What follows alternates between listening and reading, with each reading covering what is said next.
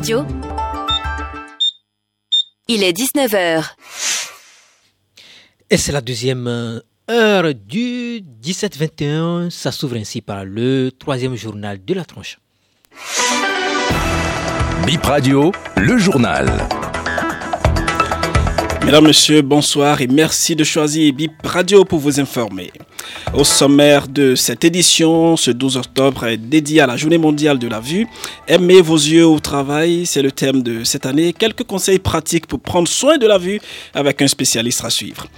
Atrose, atrite, ces mots vous disent peut-être quelque chose. Aujourd'hui également est dédié au niveau mondial à l'atrite, une maladie chronique invalidante. Vous suivrez le reportage de Laurette Yapon dans cette édition.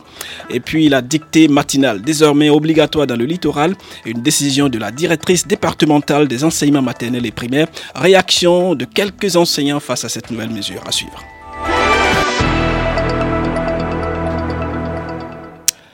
Retour sur cette imposition de la directrice départementale des enseignements maternels et primaires du littoral, l'instauration de la dictée matinale au CM1 et au CM2. Alphonsine Gansa a expliqué au micro de Bip Radio que cette décision a été prise d'abord parce que les notes en dictée sont faibles à l'examen du CEP. Ensuite, elle trouve que l'exercice est négligé par certains enseignants depuis qu'il a été ramené dans le programme scolaire, raison pour laquelle elle en fait une obligation quotidienne. Bip Radio a recueilli l'avis d'enseignants de CM1 et CM2. Écoutez. Ça nous arrive parfois de manquer la dictée parce qu'il eh, y a des jours, les séquences de classe sont un peu denses, la journée est chargée. Ces jours-là, par exemple, on essaie toujours d'ignorer la dictée et de continuer avec les séquences de classe. Peut-être euh, au cours de la semaine, on cherche, on va chercher, on cherche un jour qui n'est pas si, chargé pour pouvoir rattraper la dictée qu'on n'a pas eu à faire au cours de la semaine. Effectivement, ça, nous sommes concernés et ça va nous permettre de savoir comment nous planifier pour, pour, pour ne plus manquer la dictée et nous permettre euh, de respecter ce que... Je ne vois pas l'enseignant euh, qui va négliger ça. Sinon, avant, on ne faisait pas la dictée à l'examen. Maintenant, on a commencé par faire l'examen. Donc, tous les maîtres, surtout les maîtres de CM, ils savent très bien que ça fait partie des neuf matières et que l'enfant doit éliminer. Bon, nous savons très bien que la dictée, c'est une bête noire. Aujourd'hui, ce n'est pas éliminatoire, mais ce n'est pas pour cette raison que les anciens vont négliger. Ils savent très bien que ça fait partie des neuf matières.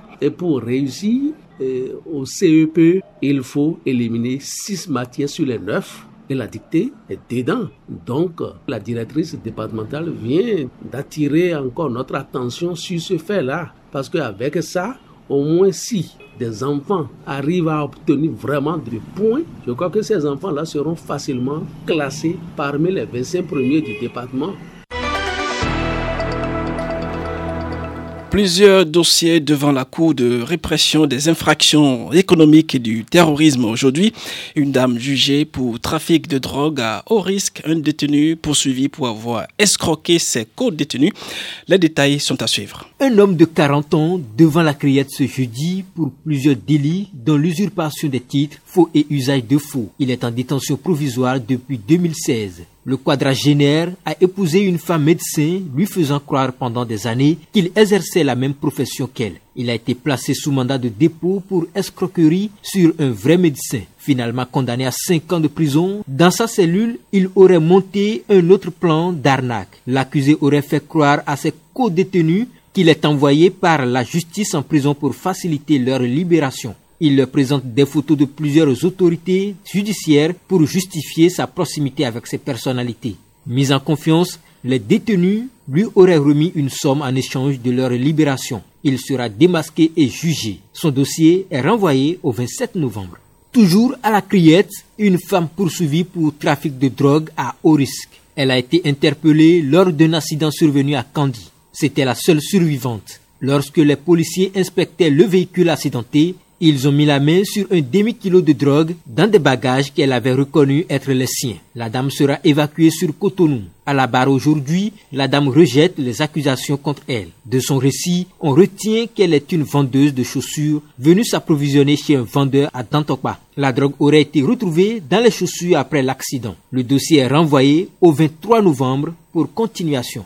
Dans un autre dossier, deux jeunes hommes ont comparu pour escroquerie par le biais d'un système informatique. Ils sont passés aux aveux. Le ministère public a requis 5 ans de prison ferme et 1 million d'amende contre eux. Le délibéré est prévu pour le 30 novembre. Droit pénal spécial, c'est le titre d'un nouvel essai. Son auteur, Edouard Syriac Dossa, il est le président de la Cour de répression des infractions économiques et du terrorisme. L'ouvrage sera lancé samedi prochain à l'université d'Aboumé-Calavi. La journée mondiale de la vue, c'est aujourd'hui Aimez vos yeux au travail. Euh, c'est le thème de cette année. De manière générale, cette journée attire notre attention sur la santé oculaire. Quelques conseils pratiques pour prendre soin de la vue avec euh, un spécialiste.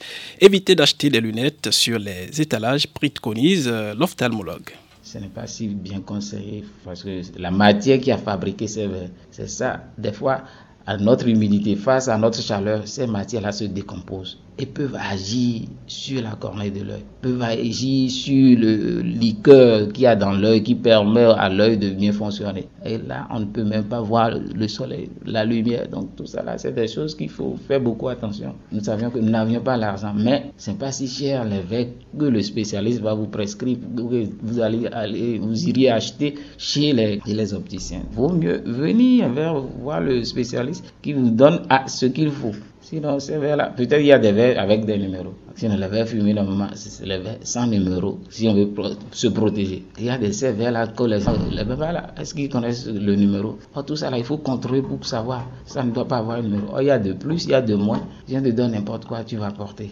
C'est un risque et péril. Donc, euh, faisons un peu attention, sinon on risque beaucoup. Je demanderai à chacun de nous de faire beaucoup attention parce que l'œil, en tant qu'organe sensible, d'abord, il faut savoir d'abord se débarbouiller. C'est par là qu'il faut commencer si on voit qu'il y a quelque chose qui vient sur l'œil, ah, le plus tôt possible, aller vers le spécialiste. C'était à l'instant Zachary Sokadjo, il est ophtalmologue. Intéressons-nous à présent à l'arthrite, cette maladie qui se caractérise par une inflammation puis une destruction du cartilage de l'os et des tendons. Cela provoque des douleurs articulaires. Aujourd'hui, 12 octobre est consacré à cette pathologie. Laurette Yakon pour plus de détails. Elle dévore les articulations. L'arthrite, une maladie inflammatoire qui vient d'une réaction d'autodéfense. L'organisme se trompe de cible, s'attaque aux articulations et les détruit. Elle n'a pas de préférence. Le mal peut s'attaquer aux adultes, mais aussi aux tout petits. Le premier signe de l'arthrite, c'est la douleur accompagnée d'une chaleur dans les articulations. Roland Raoul Dagoli, kinésithérapeute. Il y a aussi le gonflement de la partie. Les raideurs et une limitation de mobilité, donc euh, une restriction au fait d'activité. Déjà quand on parle de raideur, ça a de relation avec euh, l'articulation qui ne peut pas en fait se mouvoir correctement. Dès qu'on remarque des douleurs ou des gonflements, il ne faut pas laisser traîner les choses. Le premier réflexe, c'est de consulter un rhumatologue. Il se charge de prescrire des anti-inflammatoires et aussi des produits permettant de contrôler le mal. Le malade passe ensuite entre les mains du kinésithérapeute une kinésithérapie à visée antalgique. Nous pouvons faire de l'hydrothérapie, nous pouvons faire des étirements en fait chez la personne pour pouvoir vraiment en fait le soulager. On peut faire en fait quelques techniques d'acupuncture. On peut utiliser aussi le massage qui pourrait aussi constituer un moyen de pouvoir vraiment en fait diminuer au fait l'inflammation. Les douleurs et les raideurs s'aggravent avec la sédentarité. Quand on a mal, il faut se mouvoir pour limiter la douleur. Les exercices physiques font également partie des mesures de prévention. Pour prévenir, c'est de contrôler au fait son poids, vérifier son taux en vitamine D, éviter les moments répétitifs qui endommageraient au fait l'articulation, surveiller sa glycémie, surveiller son alimentation. Il faut voir si son alimentation au fait est équilibrée, est-ce qu'il y a c'est riche en oméga 3 ou pas. Il faut également réduire la consommation de tabac et de viande. Il faut plutôt privilégier une alimentation riche en fruits et légumes. Mesdames, Messieurs, c'est la fin de cette édition. Merci à tous de l'avoir suivi.